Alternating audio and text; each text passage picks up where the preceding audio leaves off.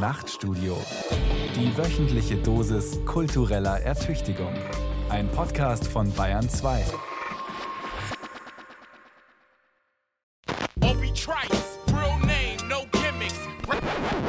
Mehr Ideen wagen. Die Nachtstudio-Diskussion.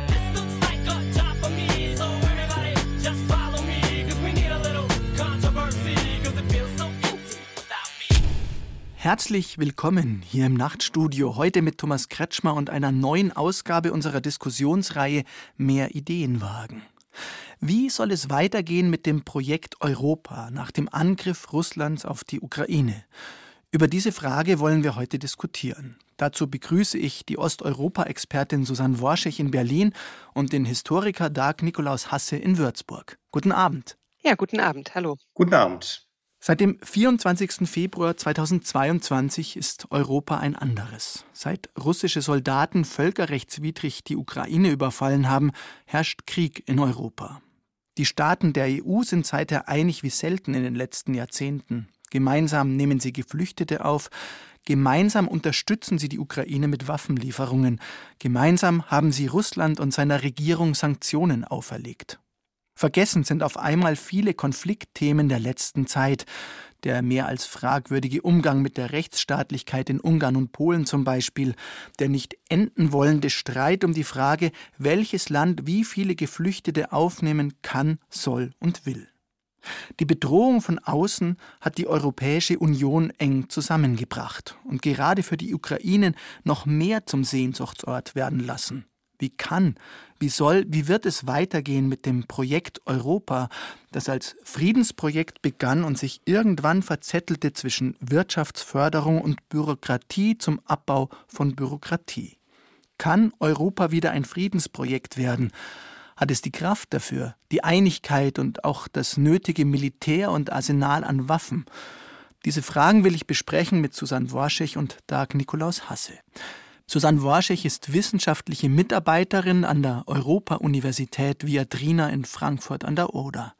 Dort befasst sie sich mit der politischen Soziologie von Europa. Besonders im Fokus hat sie dabei die Zivilgesellschaft in der Ukraine und den gesellschaftlichen Wandel in den osteuropäischen Staaten. Susanne Worschig ist außerdem politisch tätig als Abgeordnete für Bündnis 90 Die Grünen in der Bezirksverordnetenversammlung in Berlin-Neukölln. Als Wissenschaftlerin hat sie vor kurzem den Band Ambivalenzen der Europäisierung Beiträge zur Neukonzeptionalisierung der Geschichte und Gegenwart Europas mit herausgegeben. Als Kennerin der Ukraine und ihrer Gesellschaft hat sie in der Zeit vom 26. Februar einen Text veröffentlicht mit dem Titel Putin kennt die Ukraine nicht. Warum genau ist die Ukraine Putin so fremd, Susan Worschech? Ja, ich glaube, die Ukraine passt, so wie sie sich in den letzten Jahren, aber eigentlich schon auch in den letzten Jahrzehnten entwickelt hat, nicht in das Verständnis von Staat und Gesellschaft, das Putin offensichtlich hat und verfolgt und das wahrscheinlich auch insgesamt in der russischen Politik sozusagen sehr präsent ist. Die Ukraine ist ein Land, ich sage eigentlich lieber eine Gesellschaft, die ganz stark darauf aufbaut, dass sie sich immer ihre Identität ja erkämpfen musste, dass sie sich ihre Selbstbestimmung immer wieder erkämpfen musste. Und das heißt zum einen, basiert sozusagen die kollektive Identität der Ukraine ganz stark auf dieser Idee, für unsere Freiheit müssen wir permanent kämpfen, sie wird uns nicht geschenkt, sie ist ständig in Bedrohung. Und wenn man die Geschichte der Ukraine verfolgt, kann man das eigentlich schon mindestens seit der Gründung des ersten ukrainischen Staates oder genauer der ersten ukrainischen Staaten im frühen 20. Jahrhundert nachvollziehen. Die ukrainische Zivilgesellschaft basiert auf einer sehr großen, breiten Protestgeschichte, auch beispielsweise durch die Zeit der Sowjetunion hindurch. Und das sind sozusagen lange historische Linien, die dazu geführt haben, dass dieses Land sich insbesondere in den letzten Jahren und insbesondere seit der Revolution der Würde, also seit dem, was bei uns als Euromaidan bekannt ist, im Winter 2013, 14, nochmal ganz intensiv weiter pluralisiert und demokratisiert hat und dass wir es hier mit einer Gesellschaft zu tun haben, die sehr eigenständig ihren Weg geht, die diesen Protest immer weiter aufrechterhalten hat und die vor allem für sich eine Verantwortung für einen gesellschaftlichen Wandel übernommen hat, der wirklich beachtlich ist, insbesondere auch im Kontext der anderen postsowjetischen Staaten. Also da kann man sagen, dass die Ukraine schon lange, auch zu Sowjetzeiten beispielsweise, einen sehr großen Anteil von Dissidentinnen und Dissidenten hatte, beziehungsweise ukrainische Dissidentinnen waren überproportional unter den ähm, politischen Gefangenen auch in der SU vertreten. Und es lässt sich dieses Narrativ weiter beobachten, dass also über die äh, verschiedenen Bewegungen in den 90er Jahren, in den frühen 2000ern, Ukraine ohne Kutschma, dann über die Orangene Revolution und dann bis hin zum Euromaidan, zur Revolution der Würde, es immer wieder diese Idee gab, wir müssen uns unsere Freiheit, unsere Selbstbestimmung erkämpfen und müssen immer wieder dafür eintreten, wo wir hinwollen. Insbesondere, was wir in den letzten Jahren gesehen haben, ist eine unglaubliche Ausdifferenzierung von zivilgesellschaftlichen Aktivitäten, aber auch von Kunst und Kultur in der Ukraine, die ganz stark auf eine progressive, demokratische, pluralistische Gesellschaftsentwicklung gesetzt haben, teilweise auch sehr provokativ war, beispielsweise in verschiedenen Kunstprojekten, gerade auch in der Ostukraine, hat sich wahnsinnig viel entwickelt. Und ich glaube, das sind Ideen, diese Verantwortungsübernahme, dieses bewusste, wir treten ein für unsere Freiheit, für unsere Selbstbestimmung, für die Idee, dass wir eine demokratische Gesellschaft haben wollen und versuchen, das auf ganz vielen unterschiedlichen Spielwiesen sozusagen umzusetzen in Kunst und Kultur, in äh, Politik, aber auch in solchen Dingen wie Communities, die sich um Urban Gardening, also um Begrünung der Straßen und Plätze sozusagen kümmern. Das ist eine Vielfalt, die ist in Russland beispielsweise undenkbar. Daraus resultiert eine Gesellschaft, die sehr selbstständig ist und die sich nicht so leicht sagen lässt, wo es lang geht, sondern sagt, das möchten wir bitte schön selber bestimmen und wir nehmen unser Schicksal in die eigenen Hände. Das passt nicht in Putins Weltbild. Vielen Dank, Susanne Worschig. Dag Nikolaus Hasse forscht und lehrt an der Universität Würzburg. Er ist Professor für Geschichte der Philosophie und beschäftigt sich vor allem mit arabischer Philosophie und Naturwissenschaft und ihrem Einfluss im lateinischen Europa. 2021 hat er ein Buch zu unserem Thema veröffentlicht mit dem Titel Was ist europäisch?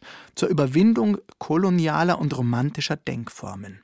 Darin schreiben sie, um ein Beispiel herauszugreifen, von Cordoba, also der Stadt in Spanien, die im Mittelalter das Zentrum Andalusiens war, also des arabischen Herrschaftsbereichs in Europa, und das große kulturelle und intellektuelle Strahlkraft hatte.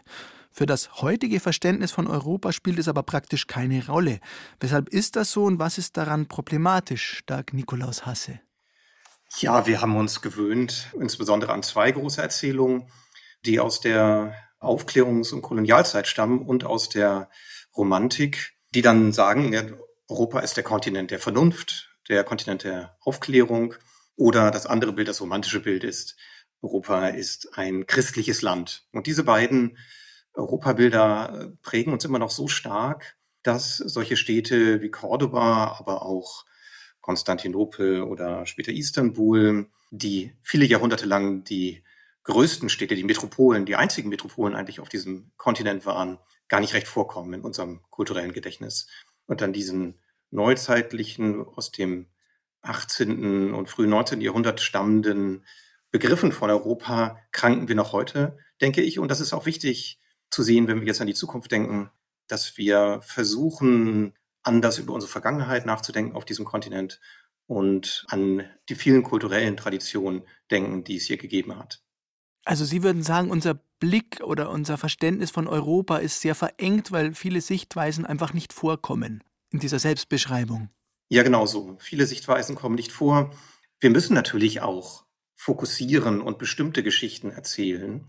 Aber dann steht in unseren Geschichtsbüchern, dass Europa mit den Griechen beginnt oder es ein christliches Abendland gegeben hat oder Europa der Kontinent der Vernunft ist. Und das ist zu einfach. Denn der Nachteil ist, dass wir viele Geschichten dann nicht erzählen von jüdischen Mitbürgern, von muslimischen Mitbürgern, von Tataren, von Kelten, von slawischen großen Städten. Aber auch Skandinavien kommt ganz selten vor. Wenn man sich es genau anschaut, ist es erschreckend mittelwesteuropäisch geprägt, was wir erzählen. Mittelwesteuropäer und die Griechen, das ist eigentlich das, was in unseren kulturellen Erzählungen vorkommt. Und ja, diese Perspektiven zu ändern, das ist der Sinn dieses kleinen Buches. Aber die Perspektiven zu ändern, ist auch wichtig im Hinblick auf Osteuropa, das in dem Buch auch eine große Rolle spielt. Lassen Sie uns auf die Situation im Hier und Jetzt schauen. Seit bald einem Monat sieht sich die Ukraine den Angriffen der russischen Armee ausgesetzt. Zehn Millionen Menschen sind auf der Flucht in und aus der Ukraine. Viele von ihnen haben erst einmal Schutz gefunden in Polen, in der Slowakei, in Ungarn und auch in Deutschland. Wird Europa, wird die EU ihrer Verantwortung in dieser Krise zumindest einigermaßen gerecht, Susan Worschech? Ich würde gerne an der Stelle erst einmal unterscheiden zwischen Europa und der EU. Europa ist nicht die Europäische Union und die Europäische Union ist nicht gleich Europa.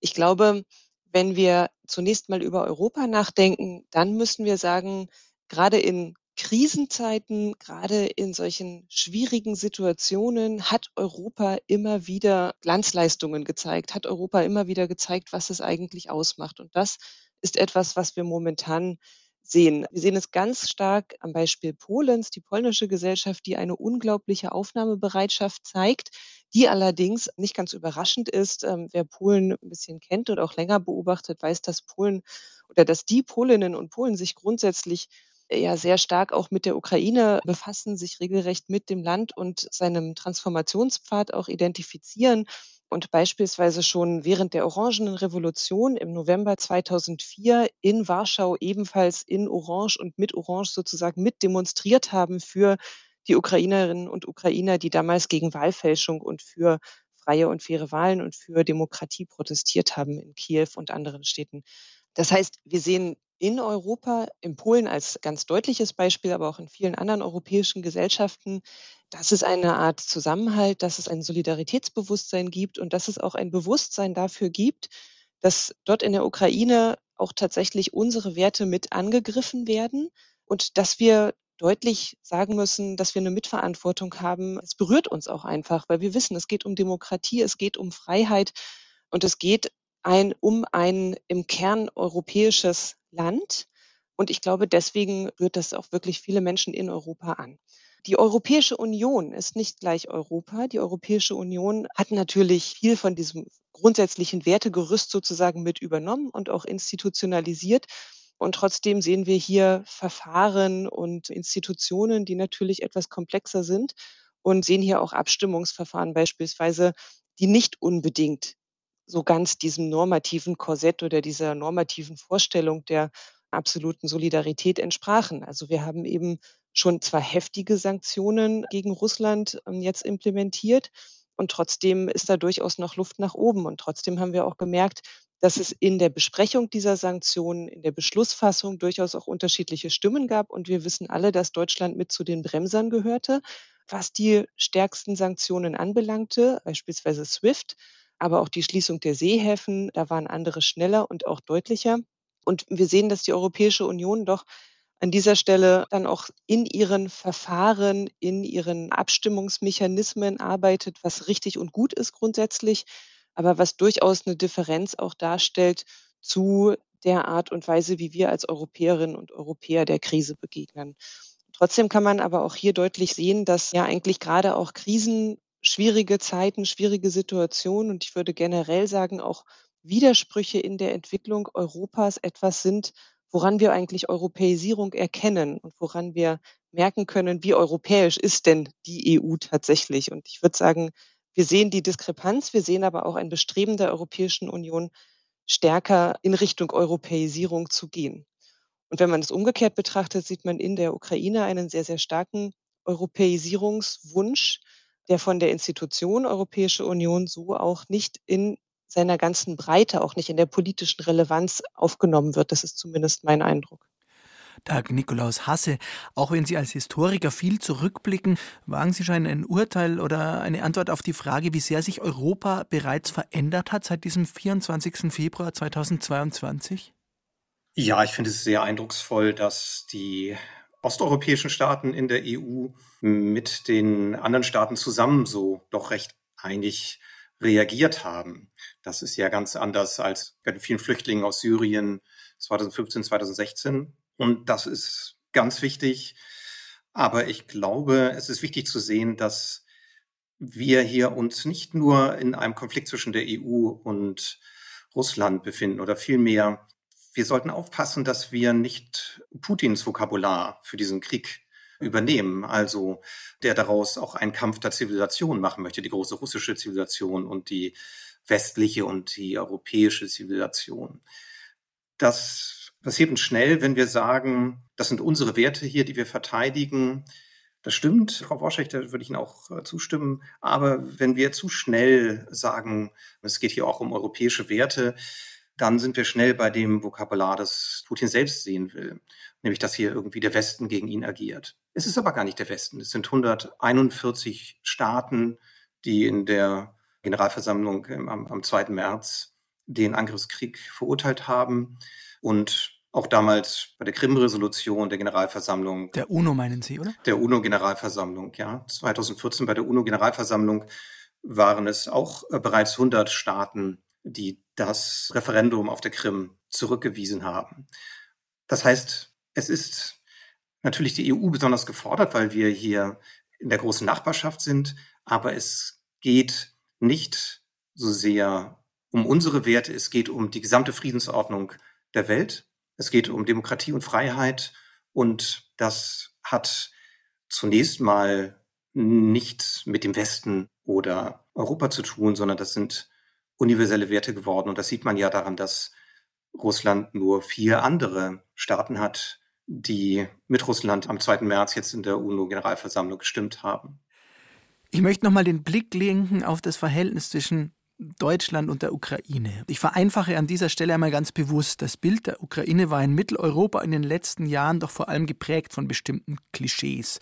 Den vielen Pflegekräften, die von dort kamen, den Leihmüttern, auch den Berichten von Korruption. Sie, Frau Worschig, halten dem in Ihrem Artikel in der Zeit vom 26. Februar 22 entgegen. Zitat, die ukrainische Gesellschaft ist heute selbstbewusster, mutiger und pluralistischer als je zuvor.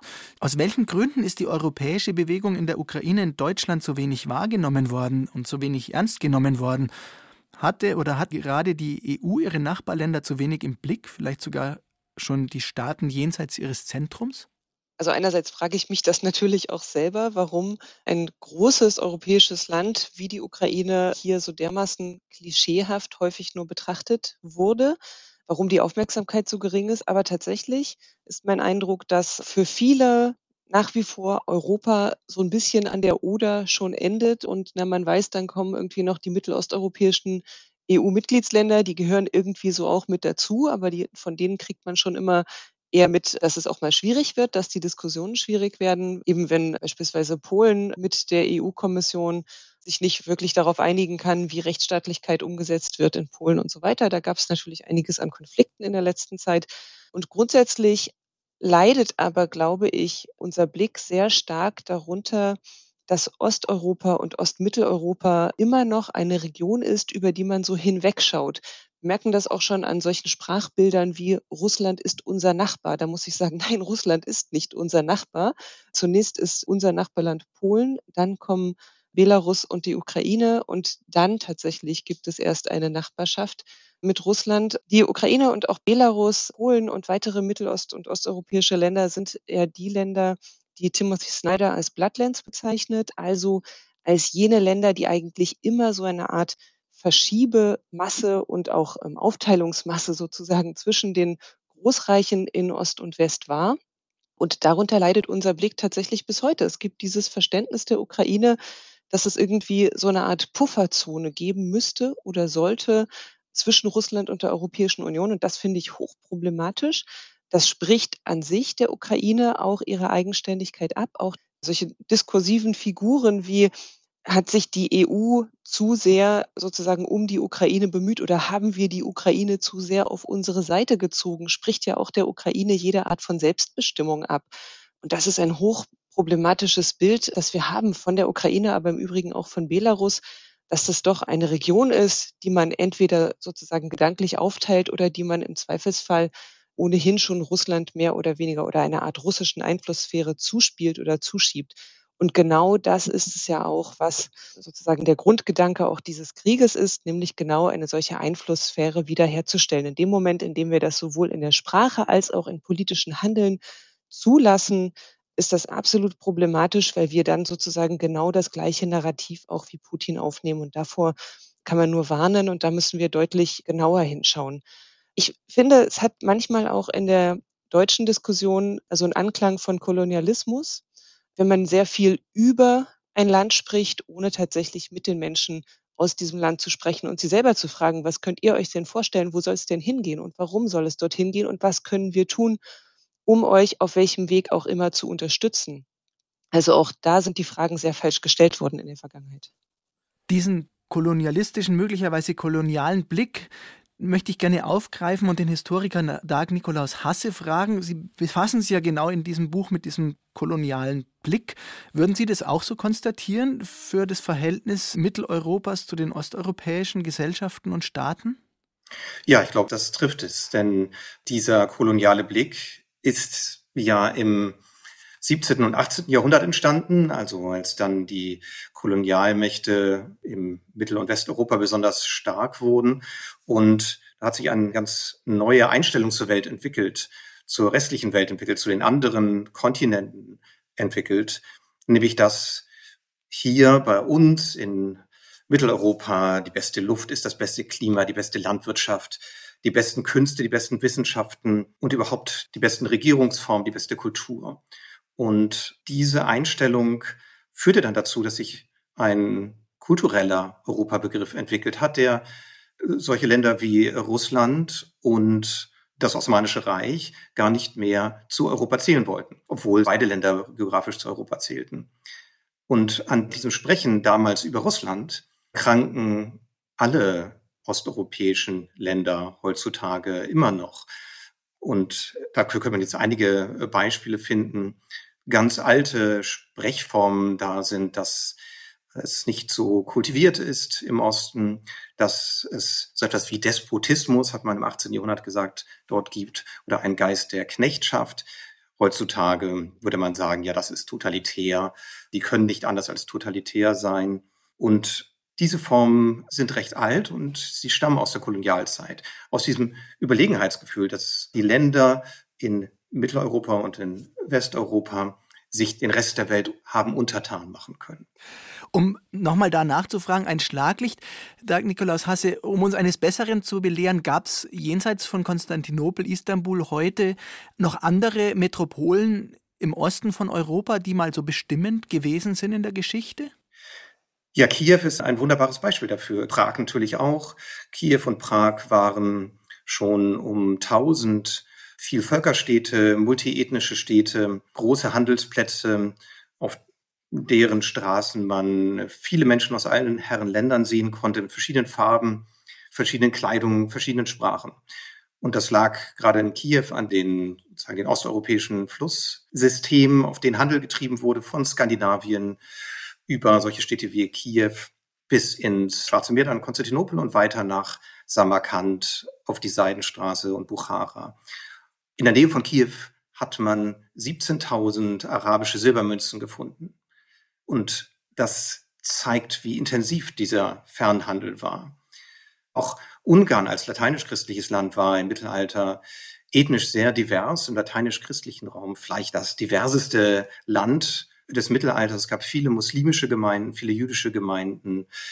Die muslimischen äh, Bogenschützen haben viele erfolgreiche Schlachten geschlagen für den christlich-lateinischen König, für die heutige ungarische Führung vollkommen undenkbar.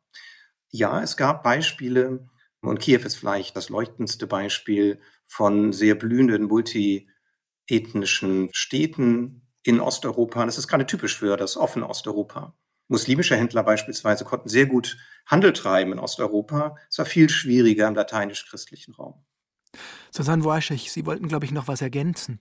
Ja, ich glaube, es ist ganz wichtig, nochmal darüber nachzudenken, woher kommt eigentlich diese Europafixierung einerseits und andererseits auch die Vorstellung, dass Europa so der Inbegriff auch des Modernen, des Fortschritts ist. Und das ist ja was, wenn wir zurückschauen, was eigentlich seit der Aufklärung sich immer stärker verdichtet hat, diese Erzählfigur, dass es eine Art Teleologie in der Europäisierung gibt. Das heißt also, dass Europa immer stärker verbunden wurde mit dem Gedanken der Moderne, des Fortschritts, auch der industriellen Revolution und dass gerade diese Verbindung eigentlich dazu führt, dass wir gewissermaßen heute Europäisierung ganz schwer nicht teleologisch und auch nicht linear denken können. Ich würde so ein bisschen differenzieren, was diesen Blick in Richtung Russland angeht, weil ich glaube schon, dass es immer wieder eine Anerkennung auch seitens, sage ich mal, der westeuropäischen Gesellschaften ja über die russische Moderne, über die russische Kultur, auch über die sowjetische Moderne beispielsweise gab. Das heißt, da hat man durchaus auch diesen moderne Charakter anerkannt basierend aber auch darauf, dass es eine Art von Teleologie gab. Natürlich in der Sowjetunion eine ganz deutliche Teleologie, nämlich auch der gleichzeitigen Industrialisierung, des industriellen Fortschritts, auch des Bildungsfortschrittes beispielsweise. Und wenn wir heute über Mittel- und Osteuropa sprechen, dann zeigt sich, dass diese teleologische Erzählung schwieriger wird, weil wir es hier mit viel also die, mehr Brüchen... Darf ich das nochmal kurz aufgreifen, um es ein wenig zu übersetzen? Diese Erzählungen, dass alles auf ein Ziel hinläuft, sozusagen. Genau. Stark verkürzt, der Kommunismus hat die Erzählung der besten möglichen Gesellschaft auf Erden, in der alle die gleichen Rechte haben und äh, sehr gleich sind.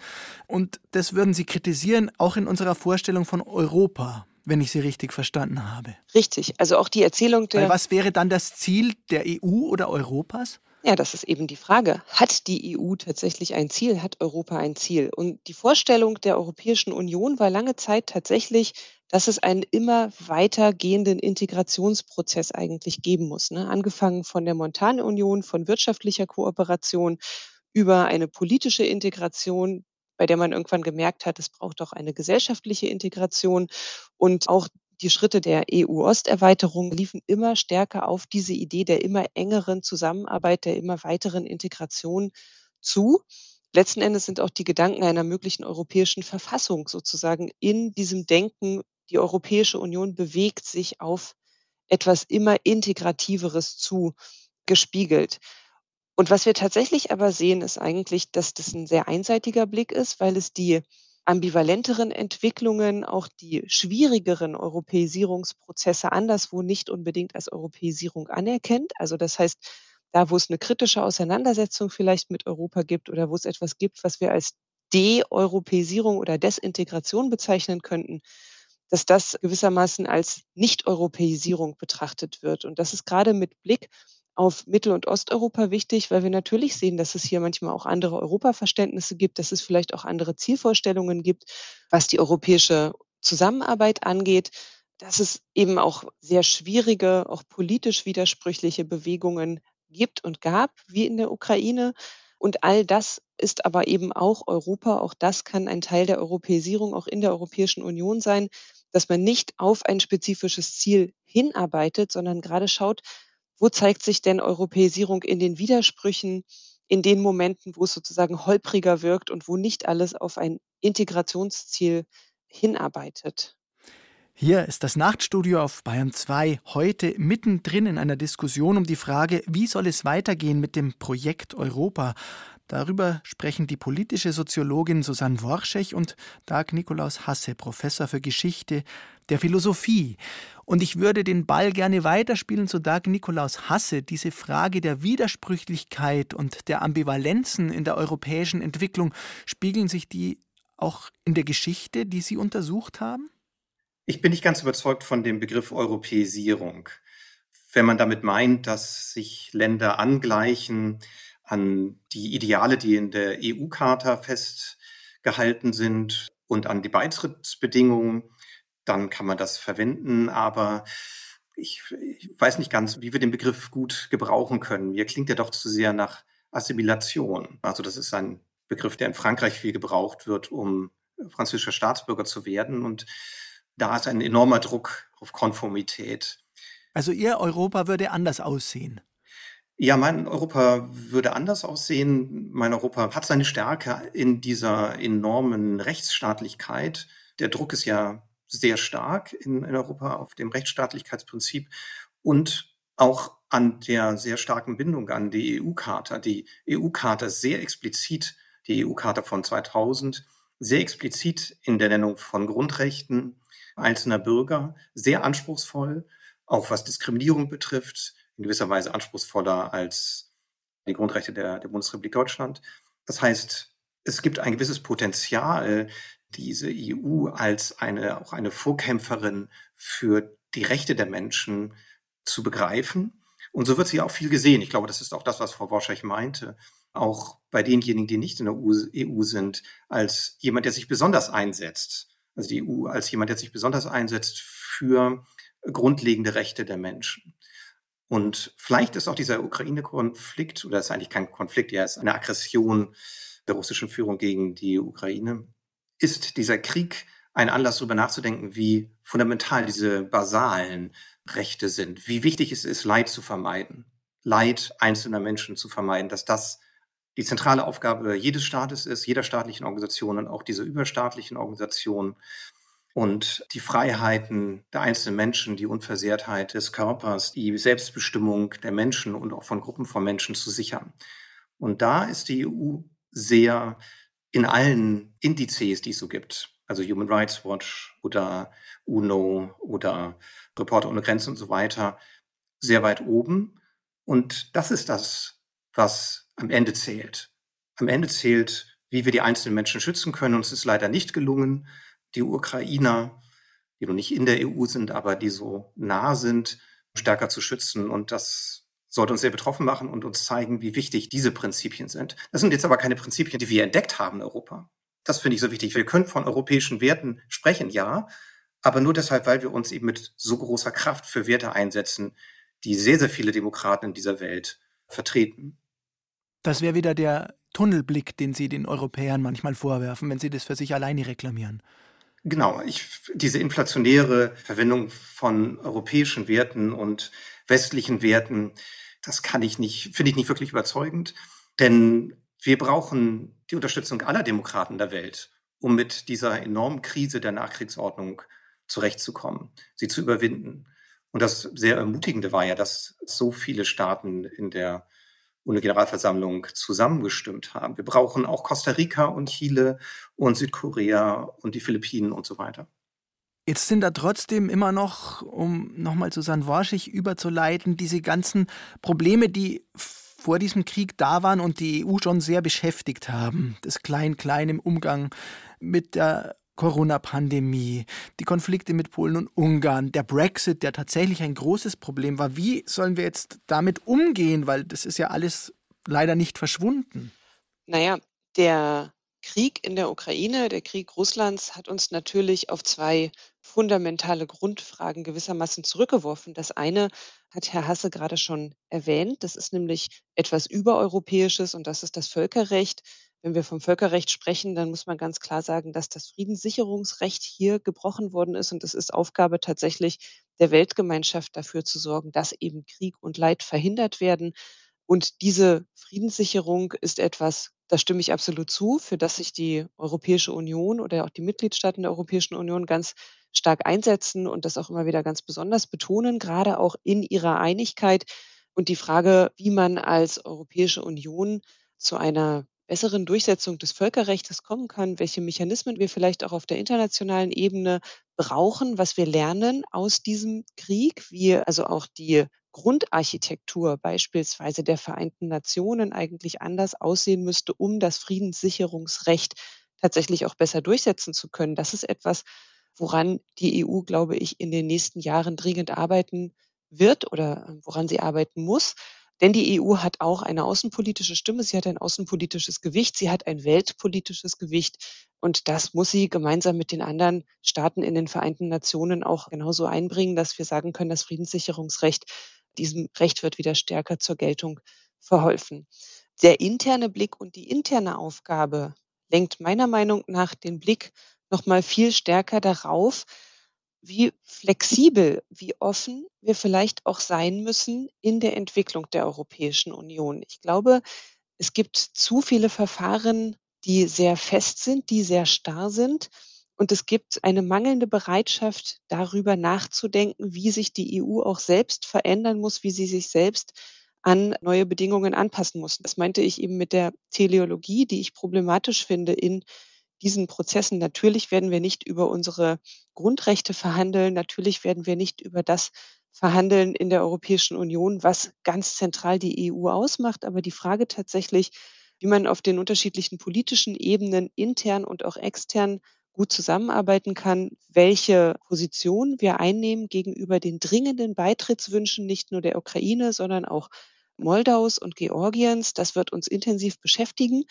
Und wenn wir uns hier zu sehr an dem Status quo festhalten und sagen, die Abstimmungsprozesse sind ja schon jetzt so schwierig und wenn dann noch ein paar Länder dazukommen, dann wird es alles noch viel komplizierter, dann müssen wir, glaube ich, vor allem an unseren Abstimmungsprozessen arbeiten und nicht daran, dass andere Gesellschaften Teil dieser großen Gemeinschaft sein möchten. Und hier braucht es dringend mehr Flexibilität. Es braucht dringend nochmal ein Überarbeiten der Formate, wie Entscheidungsprozesse stattfinden, auch nochmal die Frage, welche Rechte, welche Möglichkeiten hat das Europäische Parlament an welcher Stelle, wie könnte das eventuell noch gestärkt werden, wie können aber auch regionale Perspektiven gestärkt werden? Und wie können insbesondere die Perspektiven und auch Ängste der ostmitteleuropäischen Mitgliedsländer der Europäischen Union besser zur Geltung kommen, wie können wir das wirklich ernst nehmen, was dort an Ängsten vorhanden ist, aber auch was an Transformationserfahrungen vorhanden ist. Das sind ja immer noch Dinge, die eigentlich negiert werden in der Europäischen Union, dass wir es mit vielen Ländern zu tun haben, die ganz große Erfahrungen haben in der Transformation, in der grundlegenden Veränderung ihrer Gesellschaften. Das wird viel zu wenig aufgenommen als Inspiration und auch zu wenig berücksichtigt. Und das ist, glaube ich, eine Aufgabe für die nächsten Jahre, der wir uns dringend stellen müssen. Hier ist das Nachtstudio auf Bayern 2, heute mit einer Diskussion über die Zukunft des Projekt Europa mit Susanne Worschig, Osteuropa-Expertin und Dag Nikolaus Hasse, Historiker und Philosoph. Susanne Worschig, Sie haben gerade nochmal kritisiert diese Teleologie, also diese Gerichtetheit auf ein Ziel, welches immer das ist, das die EU so kennzeichnet. Was wäre denn aus Ihrer Sicht eine gute Gegenerzählung dazu? Ich glaube, eine gute Gegenerzählung wäre tatsächlich eine Erzählung Europas über Krisen, über Ambivalenz und über die Differenzen, die wir auch haben und die wir überbrücken oder zu denen wir Gesprächsformate finden. Das ist eigentlich das, was für mich dieses Friedensprojekt Europa so ausmacht. Dass wir in Europa nicht in allem einer Meinung sein müssen, dass wir nicht permanent die richtige oder auch nur eine gute Lösung für unsere Probleme finden müssen, eine gemeinsame, sondern dass man überhaupt erstmal Formate findet, sich miteinander zu unterhalten, Differenzen zu überbrücken und wenn es heftige Differenzen gibt, diese in institutionalisierten Verfahren zu klären. Also die Art und Weise, wie die Konflikte zwischen der Europäischen Union und Polen, zwischen der Europäischen Union und Ungarn gelöst werden, die sind zwar für die Europäische Union einerseits belastend und wir merken natürlich, dass das auch Entwicklungen sind in Polen, die wir bedenklich finden, dass wir natürlich die Entwicklung der Rechtsstaatlichkeit in Polen bedenklich finden. Aber das Wesentliche ist eben, dass wir all diese Probleme institutionalisiert miteinander klären können und uns dadurch natürlich auch zugleich weiterentwickeln, in dem Sinne, dass wir Gesprächsformate finden, dass wir Austauschformate finden und dass wir über diese Differenzen hinweg sozusagen trotzdem sagen können, es gibt Dinge, die uns verbinden und die sind stärker als diese Differenzen. Ich glaube, das ist die eigentliche Erzählung Europas. Das heißt, die Erzählung der Vielfalt und auch die Erzählung der Konflikte, die es gibt. Und darüber deutlich zu machen, dass man Konfliktlösungsmechanismen findet, die einer Art rationalem Dissens entsprechen, also einer Idee des We agree to disagree, das ist, glaube ich, eine ganz große Stärke Europas, die man auch immer wieder betonen muss. Europa ist nicht das Friedensprojekt per se, sondern es ist sozusagen das Friedenskommunikationsprojekt. Das Konfliktlösungsprojekt. Das Konfliktaushaltungsprojekt. Nicht jeder Konflikt wird gelöst, aber wir können unsere Differenzen und Konflikte miteinander aushalten, ohne übereinander herzufallen. Und ich glaube, das ist die ganz große Stärke Europas. Dag Nikolaus Hasse, an den Historiker die Frage gerichtet, gab es Zeiten, wo Europa das schon mal so umsetzen konnte, wie es Susanne Warschig gerade beschrieben hat? Ich denke nicht auf staatlicher Ebene, also in Form größerer Länder, aber schon in Form von Zusammenleben in Städten, sozusagen auf kleinerer Ebene, in den schon angesprochenen Vielvölkerstädten, multiethnischen Städten. Und das kann durchaus ein Modell sein, auch für die Zukunft, denn wir haben ja gesehen, dass es immer wieder große Flüchtlingsströme gibt. Es gibt Anwerbung von Arbeitskräften. Leute kommen auf den europäischen Kontinent, weil sie Hunger haben. Unsere Städte in Europa sind allesamt Vielvölkerstädte, alle großen Städte. Und ja, ob wir diese Konflikte auch mal offen stehen lassen können, ist ein schöner Gedanke, finde ich, Frau Woschech. Ich würde es vielleicht auch so ausdrücken, dass wir aus der Vergangenheit lernen können, dass wir auch nebeneinander leben können, in sozusagen ähm, kulturellen Zirkeln. Jeder umgibt sich mit den Menschen, die einem nah sind kulturell. Das kann religiös geprägt sein oder der Sportverein oder wie auch immer. Aber es ist noch nicht eine Gefährdung des Zusammenhalts der Gesellschaft, wenn wir das machen. Das ist eigentlich eine sehr schöne und ermutigende Lehre aus diesen alten, jahrhundertelang bestehenden Vielvölkerstädten wie Cordoba, Istanbul. Man kann es vielleicht in kurz so zusammenfassen, was aus dieser Tradition der europäischen Vielvölkerstädte in der Vergangenheit gelernt werden kann, dass es einen Mittelweg geben kann zwischen Integration nach Maßgabe einer Leitkultur auf der einen Seite, also konservativ, und Multikulti im Sinne von Vermischung auf der anderen Seite, eine sozusagen linke Idee. Und diese Vielvölkerstädte, die jahrhundertelang bestanden haben auf europäischem Boden, waren weder das eine noch das andere. Es war ein sozusagen respektvolles Nebeneinander. Wie hat es da konkret funktioniert? Wie kann man sich das vorstellen? Also gab es da noch einzelne Viertel, wo einzelne Ethnien oder Gruppen gelebt haben oder lebten die wirklich alle zusammen? Was war die Basis, auf der das funktioniert hat?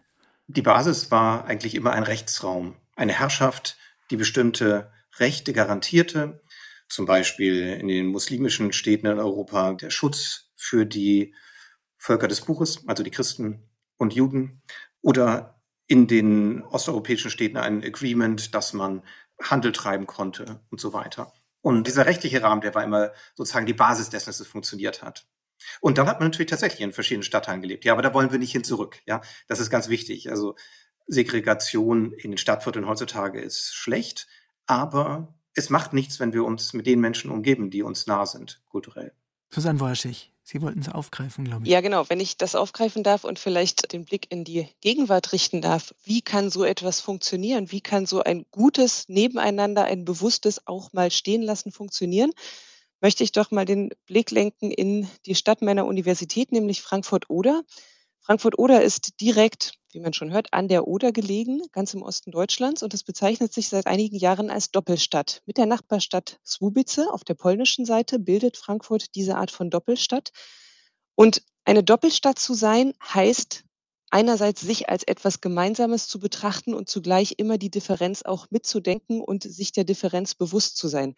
Ganz konkret zeigt sich das daran, dass diese Doppelstadt Frankfurt-Słubice beispielsweise seit Jahren versucht hat oder vor einigen Jahren versucht hat, eine gemeinsame Straßenbahn über die Oderbrücke zu etablieren, die also beide Städte miteinander verbindet. Das hat nicht geklappt aufgrund auch von Protesten der Bürgerinnen und Bürger in Frankfurt. Aber was geklappt hat, war, man konnte immerhin eine Buslinie zwischen beiden Städten etablieren.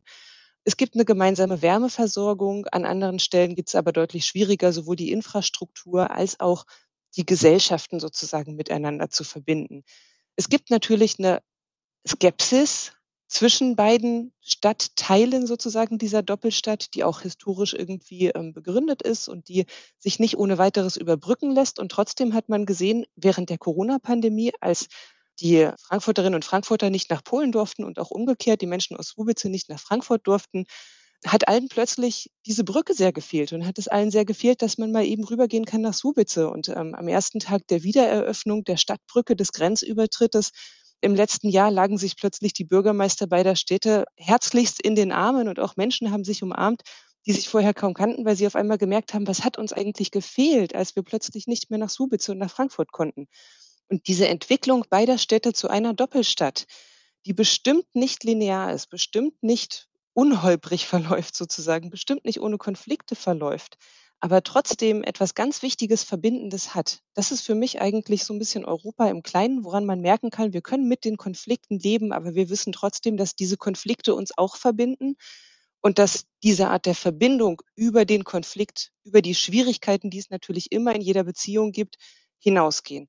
Und ich glaube, um den großen Bogen zu schlagen, ähnlich sehen wir an der Stelle vielleicht auch die Ukraine, die ganz klar auch ihre internen Schwierigkeiten, ihre internen Konflikte auf diesem Weg der Emanzipation, der Demokratisierung hat, die natürlich auch Konflikte mit der Europäischen Union weiterhin haben wird. Aber hier gibt es ein Verständnis des Gemeinsamen, der Verbindung, die über die Konflikte an sich hinausgeht. Und das wiederum, und da sind wir beim Ausgangspunkt unserer Diskussion, ist nicht das Modell der Kooperation zwischen unterschiedlichen Einheiten seines Gesellschaften, Länder, Regionen, Städte, wie auch immer, das Putin sich vorstellt, sondern das ist für mich zutiefst europäisch. Wie, um vielleicht zum Abschluss zu kommen und da Nikolaus Hasse nochmal zu fragen, wie kann man das stark machen, was Susanne Warschig da gerade besprochen hat, die Zivilgesellschaft zu stärken, sozusagen Graswurzeldinge auch, wo doch gerade die Außenpolitik sich eher dahin entwickelt, viel Geld in militärische Projekte und in die Sicherheitspolitik zu stecken? Das ist eine ganz wichtige Frage. Es ist eigentlich auch die Frage, was kann jeder Einzelne tun? Wir sitzen vorm Fernseher und vor dem Laptop und dem Handy und sehen diese furchtbaren Bilder. Und das ist eigentlich unerträglich für die Einzelnen. Man möchte etwas machen.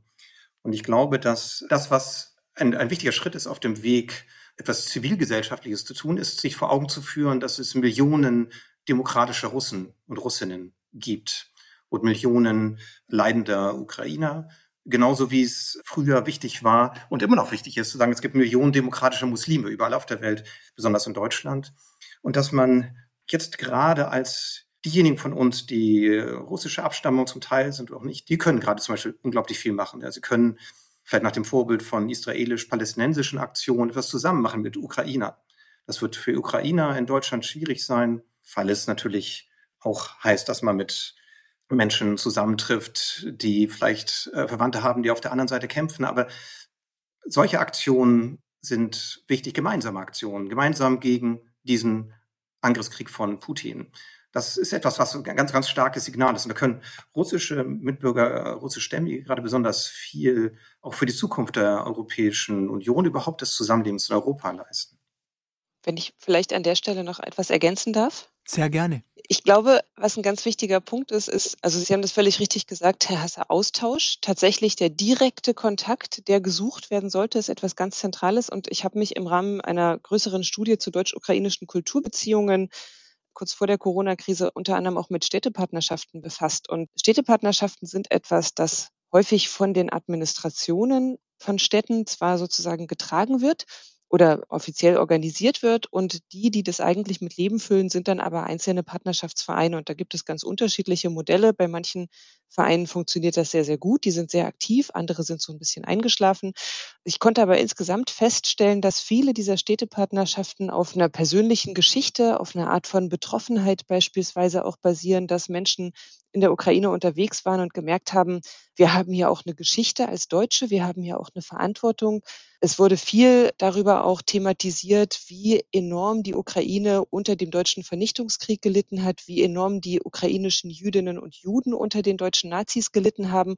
Und aus diesen unterschiedlichen Geschichten auch sicherlich aus einer Idee der Wiedergutmachung heraus sind teilweise ganz tolle Partnerschaftsinitiativen zwischen Städten entstanden, die dann eben darauf basieren, dass sich Orchester wechselseitig besuchen oder dass es Schulpartnerschaften gibt. Und das sind alles so ganz kleine Dinge, die aber dazu führen, dass Menschen einfach ihre Telefonnummern austauschen und auch jetzt sagen können, hey, wie geht es euch? Seid ihr in Sicherheit? Können wir euch helfen? Und es gibt beispielsweise eine tolle Partnerschaft zwischen Berlin, Steglitz-Zehlendorf und Kharkiv, die beinhaltet, dass dort gerade ganz viele Hilfsgüter, humanitäre Hilfe, auch Medizin nach Kharkiv geschickt wird, auch in der jetzigen Situation. Und das ist eine absolut großartige Zusammenarbeit. Und das funktioniert auf der Basis dessen, dass die Leute sich kennen, dass sie sich anrufen können und sagen können, können wir was machen, können wir helfen. Und ich kann auch nur ermutigen, diese Städtepartnerschaften oder Regionspartnerschaften unbedingt weiter zu intensivieren, weil das die Möglichkeit ist, wie man unmittelbar miteinander in Kontakt kommt und das auch sehr, sehr langfristig. Dann gehen wir mit dieser Ermutigung von Susanne Worschig zum Ende dieser Sendung. Ich danke Ihnen beiden, Susanne Worschig in Berlin und Dag Nikolaus Hasse in Würzburg. Schön, dass Sie Zeit hatten für dieses Gespräch. Bitteschön. Sehr gerne, vielen Dank. Das Buch Ambivalenzen der Europäisierung, mit herausgegeben von Susanne Worschig, ist im Franz Steiner Verlag in Stuttgart erschienen. Dag Nikolaus Hasses Buch Was ist europäisch zur Überwindung kolonialer und romantischer Denkformen hat der Reklam Verlag veröffentlicht. Mehr zum Hören rund um Europa gibt es jederzeit in der ARD Audiothek oder auf bayern2.de. Zum Beispiel alle Folgen des Nachtstudio Podcast der vergangenen Wochen und Monate. Das war eine Stunde mehr Ideenwagen. Am Mikrofon verabschiedet sich Thomas Kretschmer.